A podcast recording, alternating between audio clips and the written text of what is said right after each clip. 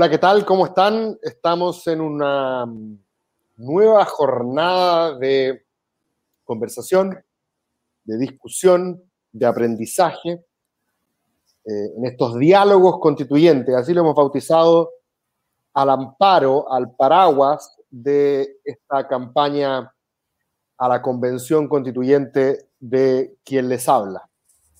Hoy tenemos un invitado especial, para mí especial porque además de ser un eximio politólogo y experto electoral, es un gran amigo, un compañero de, muchas batallas, eh, algunas académicas, otras recreativas.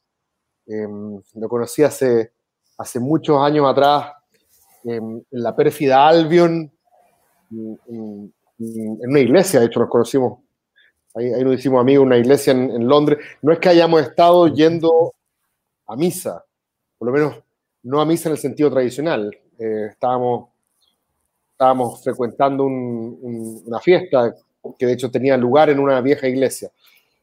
Y después con, con Kenneth Bunker, que es nuestro invitado de hoy, hemos hecho hartas cosas más, entre ellas el célebre aún Electoral Deathmatch tendrá prontamente una nueva versión. ¿Qué tal, Kenny? ¿Cómo estáis? Todo bien, todo bien. Aquí entusiasmado de, explicar un poco cómo funciona el sistema electoral y, obviamente también contribuir con, un poco de información y, a tu campaña y, a tus seguidores. Buenísimo, porque yo creo que hay confusión, creo que hay algo de mm, desinformación, creo que hay mucho mito también que anda dando vuelta mm. respecto del, sistema electoral. Yo tengo la mejor relación con mis compañeros de lista, pero el otro día alguien me decía que, y lo vi en Facebook también, porque tú caché que yo estoy relativamente cercano, o muy cercano diría yo, a, parte del, del, mundo joven de Bópoli. Entonces había uno que trataba de convencer al otro diciéndole, no, es que si, si votáis por Velolio va a arrastrar a la cote cumplido. Eh, y para él la cosa cumplida era casi que, eh, que yo creo que está lejos de ser de, una izquierda eh, antisistémica, ni mucho menos. pero, pero yo trataba de explicarles que la verdad es que para que algo como eso pase, tienen que darse una serie de factores bastante difíciles de que, de que se produzcan. Entonces, me parece que es importante partir por explicar cómo diablos se eligen Mm. los constituyentes. Y obviamente, ya que estamos, como se llama, yo estoy compitiendo por el 11, ocupemos el 11 como, un, como un caso estudio. Para ver más o menos cómo debería ir la mano, porque hay mucha gente que llegado al momento dice voy a votar estratégico. Estoy entre A, B y C, voy a votar por C porque produce tales efectos. Eh, entonces, Veamos si eso. Hay, hay un video circulando también de Tomás Fuentes que me pareció, pero lamentable, patético por decirlo menos, donde él mostraba cómo si votabais por Cubillo, básicamente el jugo chorreaba solo para los de la coalición, pero si por cualquiera de las otras listas no, no, chorreaba nada, se rebalsaba y se perdía el voto. Eso de perder el voto. Em, eso, pues partamos por lo básico. ¿Cómo, cómo se eligen los constituyentes? Em, sí, no, solamente para comentar algo que dijiste antes. Eh, el voto táctico en este sistema electoral es muy difícil. Em, es un, este es un sistema proporcional. Hay, hay, en esencia dos tipos de sistemas electorales. Los sistemas que son mayoritarios, donde gana el candidato que tiene más votos, como por ejemplo en la elección presidencial, donde gana el candidato que obtiene más de 50% más uno en la primera vuelta y si ninguno lo obtiene, van a segunda vuelta y ahí gana el candidato que tiene más 50% más uno. O, o el de alcalde, que es una mayoría relativa, es decir, el candidato simplemente que tiene más votos gana. O también, ahora que tenemos la ocasión de votar por gobernadores, eh, es 40%, el candidato que alcanza 40% más uno eh, gana. Esos son los sistemas mayoritarios, pero hay otro. Se llama, espérate, antes, de, de, seguir. ¿Los sistemas mayoritarios son necesariamente uninominales? No, no necesariamente, suelen ser uninominales, pero vienen del principio de que la persona que tiene más votos gana. Entonces, la familia mayoritaria es quien tiene el principio que rige, es el candidato que tiene más votos gana. No necesariamente son distritos donde se elige solamente una persona. Se pueden elegir cinco personas o seis personas, como el caso del distrito 11. Y si fuera un sistema mayoritario, podrían ganar, por ejemplo, los seis candidatos que tienen más votos. Esa es la familia de ah, los sistemas electorales mayoritarios. Ya. Y después hay otra familia de sistemas electorales que son los sistemas electorales proporcionales. Em, y estos se suelen ocupar cuando se eligen múltiples escaños, múltiples candidatos, múltiples personas en distintos distritos. Por ejemplo, no se ocuparía para elegir un presidente. Proporcional significa que hay que dar algún tipo de proporcionalidad entre los candidatos y las votaciones que reciben. Correcto. Y ahí hay un montón de sistemas distintos. Ya, entonces para que, para que nos hagamos una, idea. Entonces, el modelo clásico de un sistema mayoritario sería un sistema uninominal, pues clásico para hacer uno más paradigmático, ¿cierto? Donde, como dicen los gringos, the winner takes all. el, ganador, el ganador se lleva toda la representación de ese distrito, por así decirlo. Sí. En, cambio, el proporcional es donde usualmente hay más de un escaño a repartir, usualmente, eh, y esos escaños se reparten de acuerdo al caudal de votación de cada partido, lista o Exacto. lo que sea, ¿cierto? Fuerza política. Exacto. Entonces, como, como resumen también, eh, en Estados Unidos, que ocupa un sistema uninominal, o en Reino Unido también, que ocupan un sistema uninominal, donde en cada distrito gana el candidato, el candidato uno, el que tiene más votos. Eh, también se llama First Past the Post, el primero que pasa el poste el primero que llega a la meta. Eh, y hay una tercera, debiese decir que hay una tercera familia de sistemas electorales que también yo creo, yo creo que son bastante atractivos, que son los sistemas mixtos. Eso ya es más complicado, pero expliquemos un poco lo que son los sistemas proporcionales antes de llegar a eso. eso. Los sistemas proporcionales eh, es cuando tú eliges múltiples candidatos por distrito y te enfrentas a un problema a cómo haces que la votación sea representativa. Entonces tú quieres que la votación por cada uno de los candidatos o cada uno de las listas o de los partidos políticos que compiten eh, se iguale el porcentaje de votos al porcentaje de escaños. No es fácil. No es eh, fácil. y, por esta misma razón, dentro de los sistemas proporcionales hay múltiples familias, todas que son distintas. Ya, pero para hacernos una idea, sería como si del 100% de los votos, imagínate que la derecha saca el 40%, el centro saca el 30% y la izquierda saca el otro 30. Claro. Entonces, uno, diría, que después en los escaños debería, este, debería traducirse ese 40% que obtuvo la derecha en votos en un 40% de escaños, debería traducirse ese 30% que obtuvo el centro en un 30% de escaños y debería traducirse ese 30% que obtuvo la izquierda en un 30% de escaños. Esa es más o menos la idea de una proporcionalidad exacta, ¿cierto? Ese, ese es el ejemplo de un sistema electoral precisamente proporcional. Es decir, la votación es idéntica al porcentaje de escaños, pero es casi imposible. Es muy difícil. O sea, la única forma de hacer algo así, y después podemos ahondar un poco en los detalles de por qué es así, pero la única veces que se acerca a esa proporcionalidad es cuando tienes un distrito nacional único, como por ejemplo en el caso de Israel, o lo que existía antes en Uruguay, o lo que existía en Perú, donde tú vas a votar y encuentras, por ejemplo, una papeleta gigante con 99 candidatos. Entonces, ahí, porque tú estás votando en un distrito y se elige un alto número de candidatos, puede llegar a ser súper proporcional. Pero también tenemos que decir que todos los sistemas proporcionales distorsionan en cierta forma la votación. O sea, si es que no tienes un distrito único nacional, va a haber algún tipo de desproporcionalidad. O sea, nunca va a ser que un partido eh, tiene 40% de los votos y tiene 40% de los escaños. Entonces, la competencia... No, la competencia dentro de los sistemas proporcionales es una competencia para ver qué tipo de sistema proporcional puede, puede producir los, sistemas, eh, los resultados más proporcionales. Y ahí hay varias opciones. Claro, no, lo que te iba a preguntar es, mucha gente se debe preguntar, bueno, ¿y por qué uno o el otro? ¿Cierto? ¿Cuáles son los valores, los principios? ¿Qué es lo que está detrás de aquellos que proponen un sistema mayoritario? ¿Y qué es lo que está detrás? ¿Cuál es el principio? ¿Cuál es el, el efecto deseado de aquellos que aspiran a uno más proporcional? Bueno, o sea, yo creo que es bastante simple decir que, o, es bastante eh, obvio decir que en sistemas mayoritarios es una elección que justa, donde gana el que tiene más votos, ¿no? O sea, nadie dudaría que ese candidato debiese pasar a ser elegido porque obtuvo más votos. Em, pero tiene un montón de otros problemas. O sea, por ejemplo, no es un sistema que es muy representativo. Claro, o sea, si tu partido político, pongamos el caso inglés, ¿cierto? Los Lib Dems, que llegaban, casi todos los distritos llegaban segundos, terceros, casi nunca llegaban primero, pero siempre llegaban segundo y tercero. Y a nivel nacional, tú decías, bueno, los Lib Dems sacaron el 18% de los votos.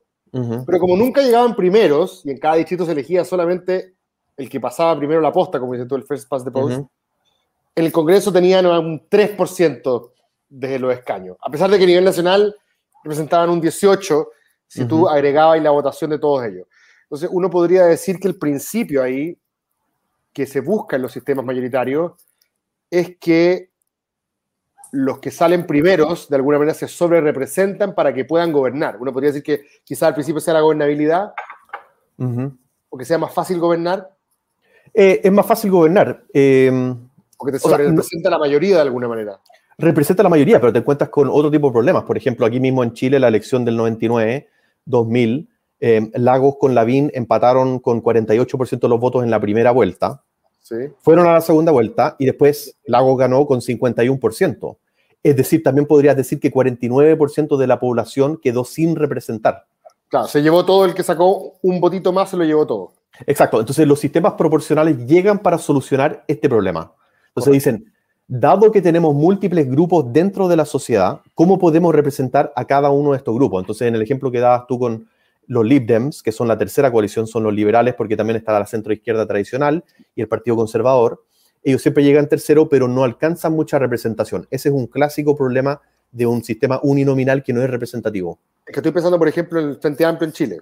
Si nosotros tuviésemos un sistema uninominal, a todo esto, paréntesis, no sé si te cachaste, que hay un grupo que tiene candidatos en distintos lugares de Chile, que no todos pertenecen al mismo partido, que se agrupa bajo un paraguas que se llama UNE, creo.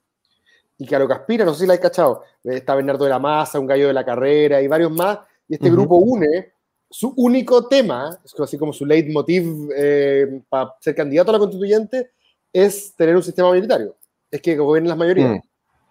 Y y en Chile, si tuviésemos un sistema uninominal como a la británica, imaginémonos que los, imagino que los distritos tendrían que ser más chicos, ¿cierto? No podrían ser 28 megadistritos. Imaginémonos que tuviésemos 350 distritos como tantas comunas tenemos. Claro. Entonces Providencia elegiría uno, Ñuñoa uno, Las Condes uno, Peñaflor uno, ¿cierto? Eh, y, y, lo más probable es que el que llegue primero sería o la derecha o la exconcertación, ¿cierto? claro. Estoy pensando como la fuerza. Y el Frente Amplio siempre llegaría segundo o tercero. Y a pesar de que a nivel nacional puede que el Frente Amplio represente un 18% de los votos, en la práctica metería al Congreso súper poca gente porque no llegaría primero en los distritos. Algo así más o menos. Eso, eso, es exactamente lo que es. Em, o sea, tiene, tiene, la ventaja de ser un sistema que es simple, un sistema que todos podemos estar de acuerdo, hay un consenso de que es justo, Em, pero genera esta distorsión, lo que también se llama el rango de exclusión. Y el rango también, em, en este caso, porque tienes distritos uninominales, se reparte un escaño, llega a ser 49%. O sea, mientras tú aumentas el número de escaños disponibles en cada distrito, el rango de exclusión baja. Entonces, si tienes uno, es 49. Si tienes uno, un, un distrito de dos, por ejemplo, como el binominal que existía antes, puede quedar sin representación hasta 33%. Entonces va bajando. Con, mientras más escaños tú haces disponibles en cada uno de estos. Mientras más proporcional, claro, ya. O sea, claro, los escaños es lo que en definitiva hace que los sistemas sean representativos. Por eso incrementar el número de escaños en cada uno de los distritos vuelve el sistema naturalmente más representativo. Más y más inclusivo. Más a, pesar de, a, pesar de que salga gente con pocos votos, que es la gran crítica que hace mucha gente como en la calle, ¿cierto? Que, ¿Cómo salen los diputados del 1%?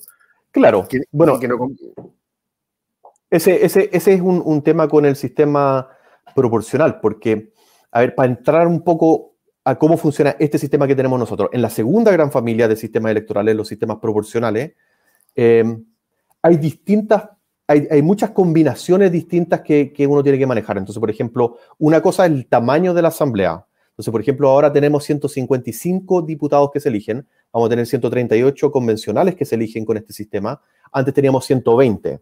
Ese es un elemento que influye en la representatividad. Otro elemento es el número de escaños que se reparte en cada distrito. Estos son los dos elementos principales y la interacción de estos dos elementos es finalmente lo que dice si es que el sistema electoral va a ser permisivo o restrictivo.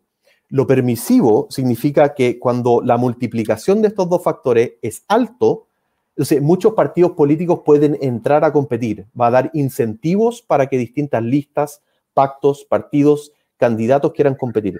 Ya, cuando esto es interacción, sí. esto, es esto es crucial porque tú me estás diciendo que cuando el margen de exclusión baja y tú aumentas la cantidad de escaños a elegir, entregas ciertos incentivos a los partidos para que compitan con banderas propias, por decirlo de alguna manera. Exacto.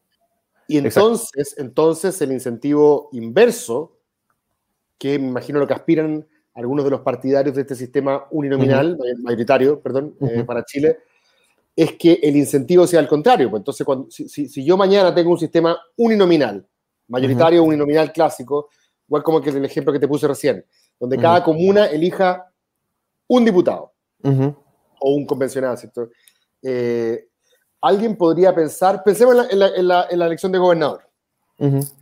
Olvídate de que existe el abuelo maltés, no existe.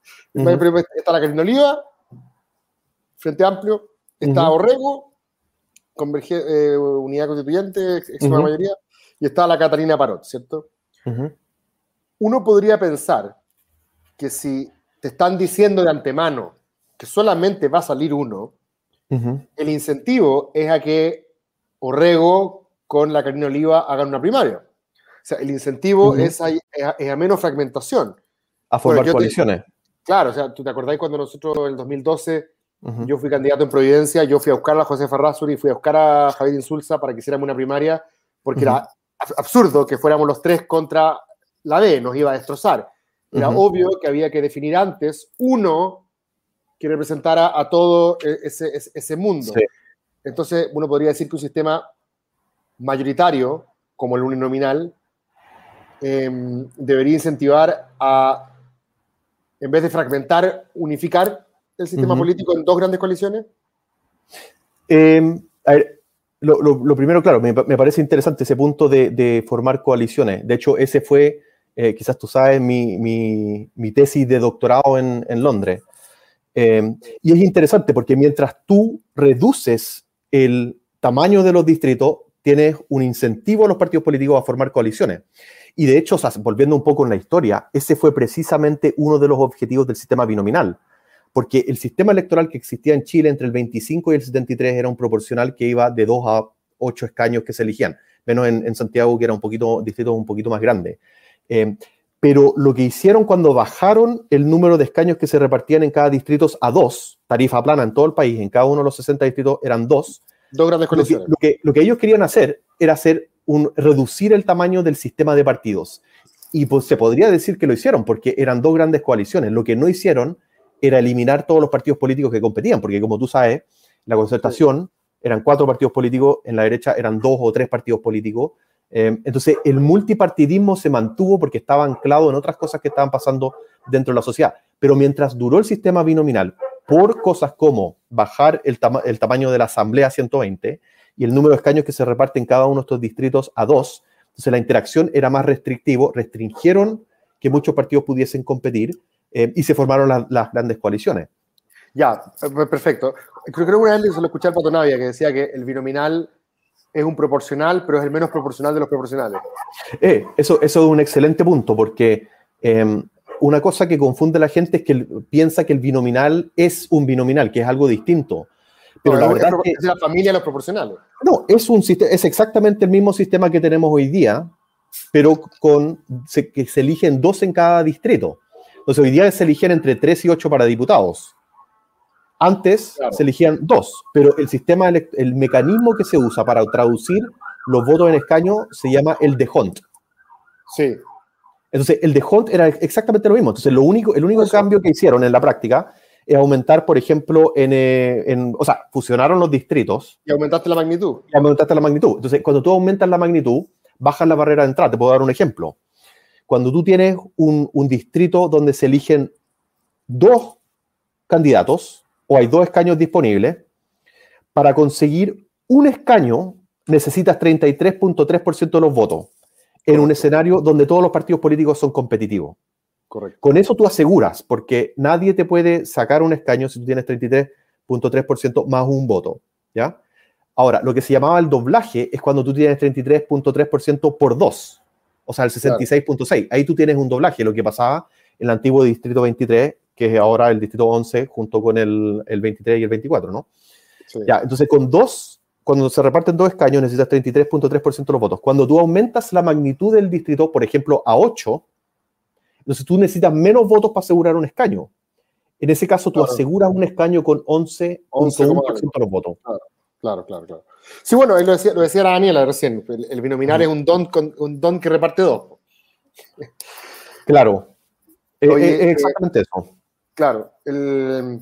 ahora ya, pensando en, entonces en lo que va a pasar ahora, para que quede claro, la forma a través de la cual vamos a elegir a nuestros convencionales o constituyentes, como prefiero llamarles yo, es con un sistema proporcional que se elige con este, este famoso sistema DONT.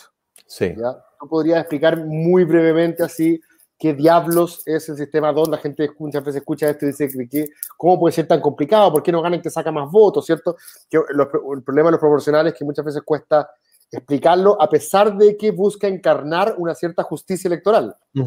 ¿Cierto? Sí. Pero, explícanos muy brevemente de qué se trata este sistema DONT. El sistema de Hunt es, en el fondo, tratar de ponderar el peso de distintas listas que compiten.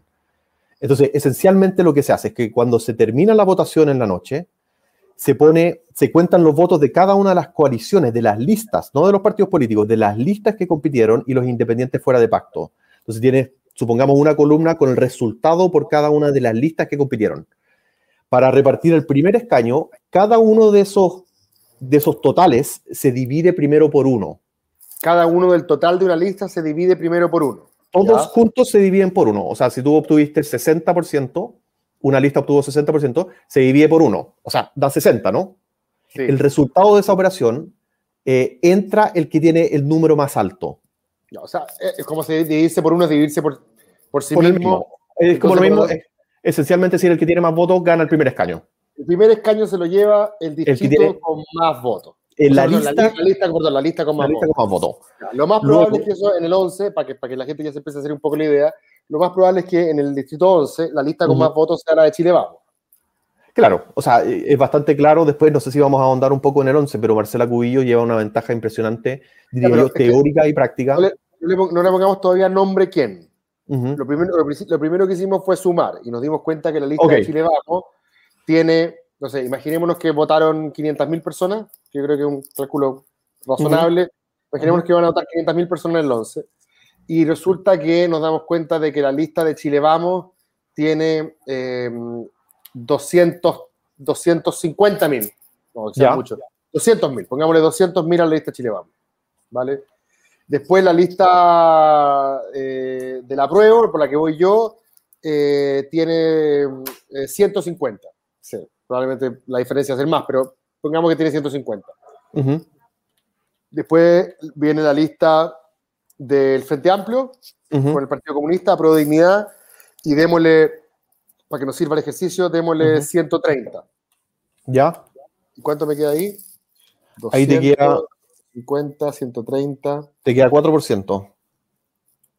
8, 4, me queda apenas un 20, me queda, ya, hay 20 mil votos en la lista de los movimientos sociales o no. Claro. Pongámosle, no, pongámosle 20 mil votos en la lista de la Mariana Elwin. Yo sé que esto no es así, perdónenme, mi amigo, que son pro, pro Clemente Pérez, pro, pro Tomás Recart, estamos jugando nomás. Entonces, la lista de Chile Vamos saca 200.000 votos, la lista de la prueba saca 150.000 votos, la lista del Frente Amplio saca 130.000 votos y la lista de la Mariana Elwin saca 20.000 votos. Exacto. Ya, entonces lo que yo hice ahí, lo primero que estaba haciendo es que cuando tú me estás dando los totales, yo estoy dividiendo para sacar un porcentaje por cada una de estas listas. Y lo que a mí me sale es 40% para la lista de Chile Vamos, 30% para la lista de la prueba, la que vas tú, 26% eh, para la lista del Frente Amplio y 4% para la, para la lista de Mariana Elwin. Eso en porcentajes. Eso es en porcentajes. Entonces la idea es, lo mismo. Podemos hacerlo con porcentaje o podemos hacerlo con el número. Ah, Exactamente lo mismo. Tiene razón. Sí, entonces lo que tenemos que hacer, la operación, recordemos el objetivo, es repartir seis escaños. Correcto. Entonces tenemos que hacer seis operaciones distintas. la, primera, operación, que hacemos es dividir por uno. Es dividir por uno. Entonces, naturalmente, eh, es lo mismo que decir la lista que tiene más votos o el porcentaje más alto es la que se lleva el primer escaño. en este caso, la lista de la Chile Vamos se lleva el primer escaño. exacto, porque, eh, para la casa. Entonces quedan cinco. Espérate, espérate, espérate. Una vez que le dimos a la lista de Chile Vamos el primer escaño, se le, no, se, no, no, no se le resta, no se, no se hace nada. Se divide en dos. Después, ¿todos se dividen en dos? No, solamente, solamente, la lista de Chile Vamos se divide en dos. Entonces, ese 40%, porque yo le regalé un escaño, le di un escaño, le otorgué un escaño, se divide en dos. Entonces pasa a tener 20%, claro, o 100. En porcentaje yo creo que veámoslo, ¿tú decís más fácil el porcentaje? En porcentaje yo creo que es un poquito más fácil. Ya, entonces tú decís que la lista, a la lista de, Chile Vamos yo le di un 40%. Claro. A la, lista del, a la, a la mía, la lista de la prueba, ¿cuánto le di? 30. 30.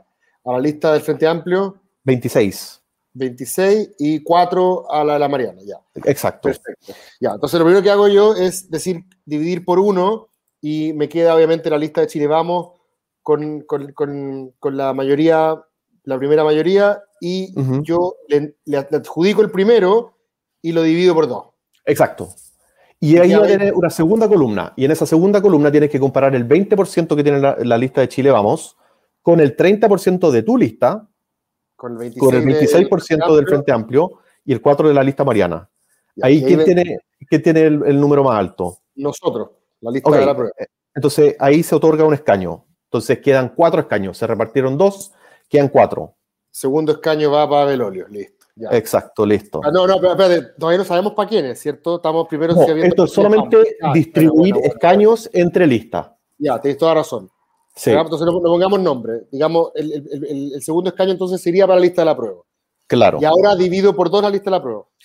Sí, se divide por dos. Por, por, eh, se, divide por tres, por eh, dos el porcentaje original, claro, el 30%. Quedan 15. Quedan 15. Ya. Entonces, ahora tienes que comparar lo que, lo que te va quedando con lo otro. Entonces, la primera lista, recordemos que tiene 20%, porque se dividió el 40% en dos. Correcto. Entonces quedan 20. Tú tienes 15 en la lista de la prueba, 26 en la lista del Frente Amplio. Y el, tercero el, tercero se lo lleva a la lista del Frente Amplio. El tercero se lo, se lo lleva a la lista del Frente Amplio. ¿Y lo divido por dos? Y se divide por dos. Y queda 13. Claro. Ok. Y ahora después vuelvo a ver quién va primero. Y, y después ahora tienes que hacer la operación de nuevo. Y aquí tienes 20% para Chile Vamos, 15% para la lista del apruebo, 13% para la lista del Frente Amplio y 4% para la lista de la Mariana Elwin. Entonces, en ese caso, el cuarto escaño vuelve a Chile Vamos. Y así sucesivamente, o sea, es hacer el mismo paso. En este caso lo tienes que hacer suficientes veces como número de escaños hay en el distrito. Ya, si seguimos, el quinto entraría para la lista de la prueba. Para la lista de la prueba, porque sigue siendo el, el que viene más alto y el sexto sería para el Frente Amplio. El Frente Amplio, exactamente. O sea, si esto funcionara, si con, esto, con estos porcentajes, le Vamos sacaría dos, la lista de la prueba sacaría dos y el Frente Amplio sacaría dos. Exacto, sí. Ese es el que yo, que yo inventé aquí. Eh, no, espérate, de hecho, el sexto escaño se lo lleva Chile Vamos, creo, porque queda con 10% después del tercer escaño eh, y, el Frente Amplio queda con 7 con siete y medio, porque el 13 se divide en, en 6 y medio. No entendí ahí. No, o sea, yo siempre dividí por 2. Eh, no, tienes que dividir por el, por el paso que va. Entonces, por 1, por 2, por 3, por 4, por 5, por 6. Ah, ya, entonces no es por 2 todo el rato. No, no es por 2. Es el, el, segundo paso es por 2. El tercero dividido en 3. Lo que pasa es que cuando llegamos al tercer paso, había tres listas que no se le habían distribuido escaños. Perfecto, perfecto. Entonces es secuencial, es hacia el lado. O sea, en un, escenario como este, Chile vamos a sacaría tres, la lista de la prueba sacaría dos y, y Frente Amplio sacaría uno. Exacto, ese es el, cálculo que habría. Entonces, si esta distribución se hace, em, si es 40-30-26 o 40-30-30, queda más o menos, eh, ese sería el resultado. Ya, actualmente en el distrito 11 Chile Vamos tiene cinco diputados. ¿Y por qué hago referencia a la elección parlamentaria del 2017? Porque el sistema es el mismo y los escaños a repartir son los mismos, ¿cierto? No hay escaños reservados en el distrito 11. Hoy, de, hecho, de hecho, sí, claro, fue el único distrito de la región metropolitana que no se le restó un escaño. Correcto. Eh, entonces, esto, es como, como, como, se decía antes en el, en el tenis, en el ATP, ¿cierto? Eh, tú tienes que defender puntos, por así decirlo. Chile Vamos aquí está defendiendo cinco escaños, por decirlo de alguna manera, y el Frente Amplio tiene uno, que es Hirsch. Claro. Entonces, uno podría decir que cualquier cosa menor a cinco para Chile Vamos es menos de lo que tiene. Podría ser una especie de derrota. Sacar cuatro sería, sería, sería perder uno, por así decirlo. Perdieron algo, sí. Ahora, lo más probable que como en el 2017 fue separado la ADC del mundo PSPPD y todo el mundo de la exconcertación, y ahora van todos juntos en esta gran colisión que se llama la lista de la prueba, que incluye desde Ciudadanos hasta el PRO, pasando por los liberales y todo, es muy probable que, que esa sea la, la, segunda lista más votada. Sí, yo creo que sí. O sea, yo mirando, el, mira, para hacer un poco de historia, el distrito 11 actual es la eh, fusión entre el distrito 23, Vitacura, Las Condes, Lo Barnechea, y el distrito, ex distrito 24 bajo el sistema binominal, que era Peñalolén y La Reina. El distrito 23 era muy especial, como es, el, como es especial también el 11 en cierto sentido hoy día, porque en el 23 siempre hubo doblaje entre el 93 y el 2014. Eh, la derecha siempre sacó los dos diputados. La única vez que no fue así fue el 89, donde salió Eliana Caraval de la DC. Correcto. Y Evelyn eh, Matei. Claro, y Evelyn Matei fue la que la acompañó, ¿no? Eh, entonces es un, distrito que es bastante de derecha, es bastante particular en ese sentido. El 24 no tanto, el 24 siempre ha sido un, distrito más mezclado. De hecho, tuvo, me parece, María Angélica Cristi tuvo seis periodos y después tuvo José Antonio Cast, un periodo ahí. Em, entonces son distritos que son un, poco distintos, pero como tú dices, o sea, es un distrito que también es predecible en ese sentido, porque tiene una larga trayectoria donde la votación tiende a ser muy estable. Oye, una, nos hicieron dos preguntas, eh, una sobre la paridad, que la voy a dejar para después, pero antes la de la paridad. Yo ahora ya, ya sé que Chile Vamos se lleva tres, sé que la lista de la prueba se lleva dos, sé que el Frente Amplio se lleva uno. ¿cierto? Según los números que nosotros calculamos. Em, ¿Cómo sé cuáles son esos tres de, Chile Vamos? ¿Cómo sé cuáles son esos dos de la lista de la prueba? ¿Y cómo sé cuál es el que se lleva la lista del Frente Amplio? Bueno, ah, buen, punto, el de la Daniela, ¿ah? Que además en este caso la derecha tiene competencia por la derecha. No sé, puede que, puede que Henry Boyce mañana saque 5.000 votos nomás, y, y, pero, sí, pero quizá un poco más que eso es un buen punto el de Daniela, porque em, también debiésemos decir que aquí hay listas que compiten y las listas pueden estar compuestas por múltiples partidos políticos o pueden ser partidos políticos únicos, como por ejemplo el Partido Humanista o el Partido Ecologista Verde. Y después están los independientes fuera de pacto. Y los independientes fuera de pacto tienen la particularidad de que compite solamente una persona en toda la lista. Entonces, cuando tienes una lista, como en el, por ejemplo, en el caso del D11, se reparten seis escaños, pueden llevar máximo siete candidatos, entonces son siete candidatos sumando votos y compiten con otras listas que también tienen numerosos candidatos. Y contra el Independiente Pacto, fuera de pacto, que es solamente uno. Entonces, en este caso, el problema de Henry Boyce es que él no es muy competitivo. Él no tiene ninguna posibilidad, pero si él le muerde, por ponerte un ejemplo, 6.000 votos a la derecha, puede que sean los 6.000 que le falta la, chaucha para sacar eh, uno más. claro, entonces, Exactamente, y eso, eso es lo que uno está mirando cuando hace este análisis. Por ejemplo, pasa con la DC también. Lo que dice Vandro, que ponía que decía, claro, un 3-2-1 sería un éxito total para nosotros. O sea, imagínate. Absolutamente. Pero, pero, pero es muy poco probable. Lo más probable es que esto sea, creo yo, un 4-1-1. Y ya en un caso espectacular, un 4-2. Pero, pero, pero yo veo muy difícil que haya un 3-2-1. No, un 3-2-1 es difícil. Em, pero antes de llegar a eso, veamos cómo se reparten los escaños. eso, eso. Quiero saber quién se lleva en este ejercicio ficticio donde le dimos a Chile Vamos 3, a, la lista de la prueba 2 y a Frente Amplio 1. ¿Quiénes serían los que se llevarían esos cupos? Bueno, miremos, este, esto, supongamos que es un 3-2-1, un 4-2, algo así. Pero lo que estamos diciendo, pongamos 3-2-1. Em, eh, estamos dándole el escaño a las listas que tienen múltiples partidos por dentro. Exacto. Chile Vamos se quedó con tres. ¿Quiénes son esos tres? Entonces, dentro de la lista lo que tenemos es que tenemos candidatos que son de distintos partidos. Esto es lo que se llaman subpactos. Cada partido político, lo que dice la ley, es que cada partido político en la práctica es, un subpacto. Entonces, cuando tú repartes tres escaños, por ejemplo, a la lista de la prueba en este, en este ejemplo, eh, ¿cómo se reparten entre los candidatos esos tres escaños? Y ahí, esencialmente, lo que haces es repetir el proceso que nosotros hicimos recién, pero, dentro de la lista, pero con los subpactos. Entonces, cada subpacto compite entre sí. Tienes que ir a ver cuál es el subpacto que obtuvo más votos en Chile Vamos, en este caso. Exactamente, eso es lo que tiene. O sea, en la comparación entre los distintos subpactos. Claro, y aquí probablemente el subpacto de la UDI, porque va a Marcela Cubillo, ¿cierto? Eh, acompañada de Constanza Juve. Lo más probable es que el subpacto de la UDI obtenga la primera mayoría dentro de los subpactos de la derecha. Claro.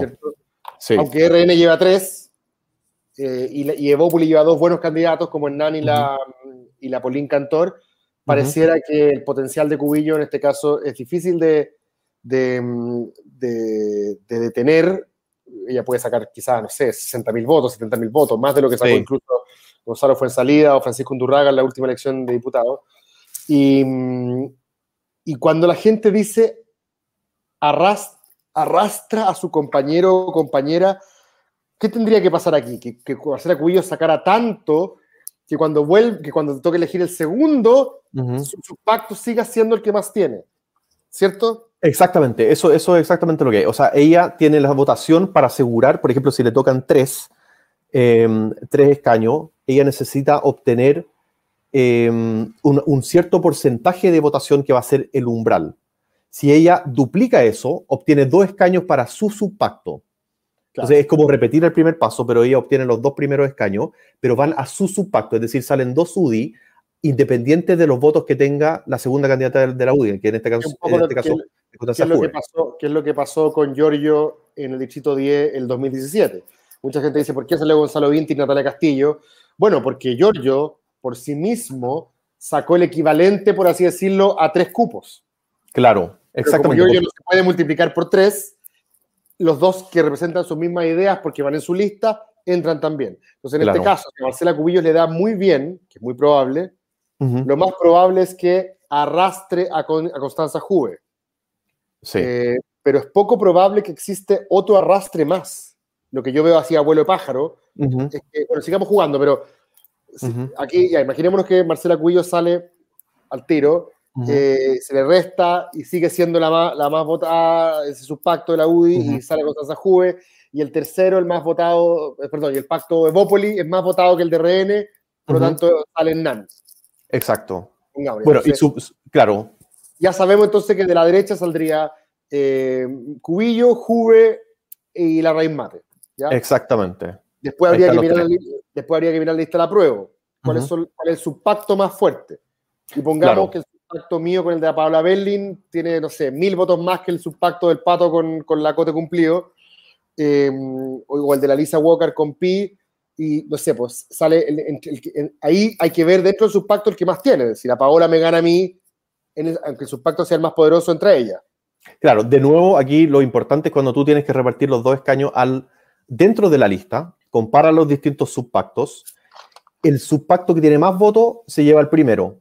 Si ese subpacto duplica en votación al siguiente pacto, se lleva a los dos. Probablemente no va a ser el caso. En tu ejemplo dijiste que tiene mil votos más nomás. Entonces, suponiendo que sacan más de dos mil votos, eh, entonces el segundo escaño va a ir para el subpacto, el siguiente subpacto más votado, que supongamos que es el Partido Liberal. Eso está bueno porque mucha gente que me ha preguntado en redes sociales, ¿a quién arrastro yo? O incluso a la Paola Belli le preguntaron por Instagram el otro día, lo, subió ella, ¿a quién arrastraría la Paola si gana? Porque hay mucha gente que de repente le da miedo votar por alguien porque dice, es que si voto por tal persona, sus votos van a hacer que salga este otro o esta otra. Claro en la práctica, en el distrito 11, dejémoslo claro, desde ya, yo creo que la, la, única persona que puede arrastrar en un distrito tan competitivo como este, donde va a ser muy difícil doblar, es la Marcela Cubillo.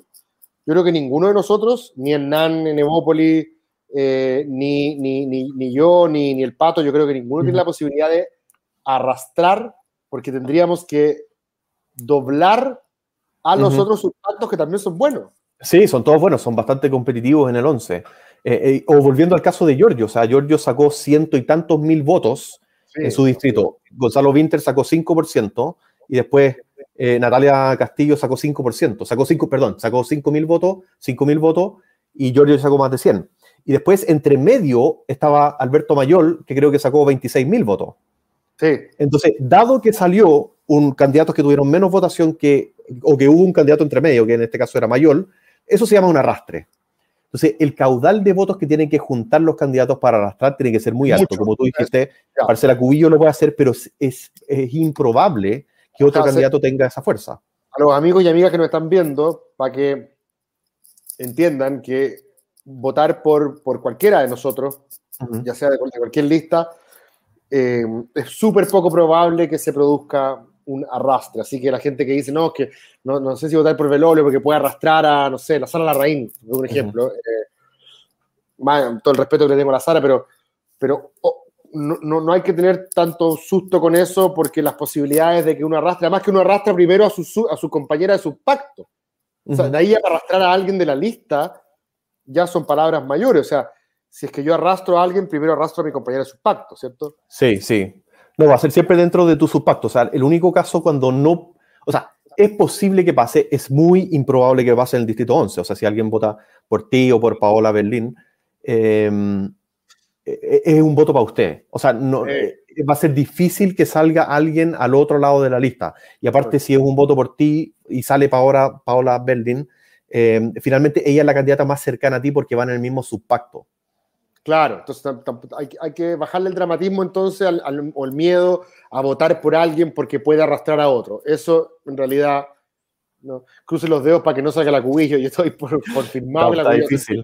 primera mayoría del distrito. No, hay, pocos, hay pocos candidatos que uno dice eh, van a salir sí o sí. Yo creo que Marcela Cubillo es una de uno de esos candidatos. Ahora, ahora entonces ya tenemos, tenemos, inventamos, dijimos, ¿cierto? Por, sígueme la corriente. Dijimos que salía em, la Marcela Cubillo, que salía la Constanza Juve, que salía Nala Mate. Dijimos que la lista de la prueba, eh, imaginémonos que salgo yo y el Pato. Y de la lista del Frente Amplio con el Partido Comunista, pongámosle, para que funcione el, cuento, pongámosle que sale Pesutich. Ya, perfecto. Comunista. Ya. Y, nos encontramos con que hay cuatro hombres, pues bueno. Claro. Pesutich, Belolio, Fernández y, y la Mate. Sí y solo dos mujeres, que en este caso son em, Cubillo y Juve, ¿cierto? Entonces ahí la pregunta que muchos tienen es ¿cómo opera la paridad? Como yo entiendo que opera, y corrígeme si me equivoco, lo que yo entiendo es que tú tienes los resultados que acabamos de sacar y vas a buscar al cuarto hombre. Es decir, al, al hombre que entró más tarde, por así decirlo. Claro. Que el, ejercicio nuestro, si no me equivoco, es. Pesutich, debías ser. ¿Es Pesutich el último? No, el, último creo que quedó para la derecha. Bueno, no, no, no es así, porque eh, se, ordenan los candidatos. Lo que pasa es que, hagamos el, resumen bien de cómo funciona la paridad. En los distritos que son pares, como por ejemplo el 11, donde tiene seis escaños que se reparten, tienen que salir tres hombres y tienen que salir tres mujeres. Entonces, en este caso, en este ejercicio, salieron cuatro y dos. Sí. Entonces, el sexo que está sobre representado son los hombres. Se toman a todos esos hombres, se sacan y se listan del más votado al ah. menos votado. Así funciona. Así funciona. Entonces, el más votado, supongamos que, em, supongamos que es Hernán, después vienes tú, Cristóbal Velolio, después Pato Fernández y después Mauricio Pesutich. Suponiendo Mauricio Pesutich, tiene, puede ser otro también. Em, pero solamente suponiendo porque sacaron menos votación, sacaron 26% en, en, el cálculo original. Entonces, el último hombre, Pesutich en este caso, es el que se reemplaza con su compañero de lista. Sí funciona, yo tenía una, tenía una impresión distinta, pero puede que en la práctica sea casi lo mismo, pero yo tenía la impresión de que había que ver quién era el, último que salió, el sexto, por así decirlo, el, sexto, adjudicado. No. Y el, y el mm. sexto adjudicado, según esto, me sale también Pesutich. Eh, ¿O no? No, no es el último escaño. el, sexto, adjudicado me había salido eh, Chile Vamos. Eh, no es el último escaño adjudicado, entonces que tienes que ir a ver cómo corriges ahí. No, se ordena Em, desde el hombre más votado, el sexo sobre representado, del que tiene más votos al que tiene menos votos. y el último es el que se reemplaza por su compañero de lista. O sea, si, es que no tiene un si es que no tiene un compañero de lista, como en este caso que el Partido Comunista lleva solamente un candidato, sale la mujer más votada de su pacto. ¿Pesutich no va con compañera de lista? No, va solo, el único del Partido Comunista en el, en el D11. Interesante. ¿Y, la Connie Schonhaut y la Caro Pérez de Atari van en su pacto? Em, no, de hecho el único subpacto que hay es el partido, el partido Igualdad, que son dos. Todos los demás van, van independientes. Ya, o sea, si Pesutich sale el hombre que sobra, por decirlo de alguna manera, el, cuarto hombre, eh, saldría la Connie Schonhaut o la Caro Pérez Atari, por ejemplo. Oh, te puedo hacer un ejemplo más, más extraño. Em, te puedo decir, por ejemplo, porque el Partido Igualdad lleva dos candidatos, el subpacto más grande, por ende lograron sacar bastantes votos. Natalia Garrido, que es desconocida, digámoslo, em, ella puede entrar. Sé que justo con su, con su collera logran ganarle a la Connie House. Eh, no, no, en ese caso no, ella tendría que sacar hartos votos, digo, como hay un caudal de votos inesperado por el Partido de Igualdad. No, sería simplemente la candidata que obtiene más votos. En este caso, Sean Hout o, o Javiera Toro. es probable que ellas tengan más votos, ¿no? Claro, lo que dice la Daniela, que o sea, es, es, es, entonces quizás factible que, salga, que, que salga el pato y salga yo en el evento. Bueno, a ver. Sí, sí, sí puede pasar. O sea, podría pasar. Primero, primero, lo más importante primero es que la lista tiene que sacar dos. Es súper peludo. Para que la lista, y esto con esto vamos terminando, Kenny, porque ya vamos llegando a los 50 minutos. Eh, para que la lista de la prueba, por la que voy yo, se adjudique dos cupos. Después vemos para quién van, pues para Elisa Walker y, y, la Sala Rain, después vemos, pero para que la lista de la prueba se adjudique a dos. Básicamente lo que tiene que pasar, porque esos dos uno, uno, entre comillas, ya se lo robó a la derecha, que, baja de 5 a 4. Eh, ya no en el escenario que estábamos hablando ahora, en el escenario realista. Y el otro se lo robaría a la izquierda, por así decirlo, porque es el voto de Hirsch, o sea, es el, escenario de Hirsch. Eh, para que pasara algo como un 4-2-0-0, por llamarle de alguna manera, nosotros tendríamos que doblar a la lista de la Mariana y doblar a la lista del Frente Amplio. Claro, sí. O sea, mira, déjame ponerlo así, en un distrito de 6, para asegurarte un escaño para tu lista, necesitas 14.3. Ya. Entonces, para asegurar dos, necesitas el doble. 28. Sí. Pero tienes, tienes, que, tienes que doblar a la lista que te sigue. En este caso, nosotros teníamos menos de 20, tenías 30, más de 28, pero no doblabas a la lista. Claro, claro, en el ejemplo que te puse. No, pero digo, en, un escenario más realista, eh, uno pensaría que la lista de la prueba debería tomar cierta distancia, yo creo que de la lista de la Mariana y cierta distancia de la lista del Frente Amplio, pero no tanta como para doblarla. Bueno, claro, o sea, va, a ser, es improbable que, que doblen, porque esas listas también son, son más o menos fuertes. Sí, sí, son listas, son listas que igual tienen, tienen algo que decir, ¿cierto? Además, porque ahí la diferencia entre sacar 60.000 y 90.000 es harto, pero es la diferencia entre sacar uno y sacar dos. Sí. Yo, estoy calculando que para que nosotros saquemos dos tenemos que estar empinados sobre los 88.000 votos. Sí. déjame, déjame, explicar brevemente un caso que vi que comentaron. Em, ¿Qué pasa cuando hay un independiente fuera de pacto? Em, ¿Qué pasaría si el cuarto en vez de Pesusic fuese un, un, un, hombre independiente fuera de pacto? El caso de laboratorio no se reemplaza, se salta, se va al sol. Los, independientes de fuera de pacto no, no entran en la ley de paridad, van, siempre salen. O sea, si, si tú repartiste en el, proceso repartir escaños por medio del de Hunt y salió Henry Boyce, por ejemplo, pero resultó eh, cuatro hombres y dos mujeres, no es él quien se reemplaza, es el tercer hombre de un pacto con menos votos que, que se reemplaza. Entonces es un, es un poco extraño. Pero... Henry, puede salir cuarto hombre y estar adentro a pesar de que ser ese cuarto hombre. Exactamente. Oye, Kenny, eh, justo, estamos llegando a los 50 minutos. Te agradezco muchísimo por esta conversación. Yo creo que quedó, quedó mucho más claro eh, la, matemática, la geometría electoral, ¿cierto? A veces se, siente muy árida, mucho cálculo, pero, pero en el fondo representa ciertos principios y ciertas ideas de lo que consideramos justo en términos de representación, ¿cierto? Em, así que eso, pues viejo, te, agradezco un, montón estar a estas horas de la noche conversando sobre esto. No, de nada, de nada. Gracias por, por la invitación. Em, me, encanta explicar cómo funciona el sistema electoral, soy apasionado. Eh, más que un trabajo, es un hobby.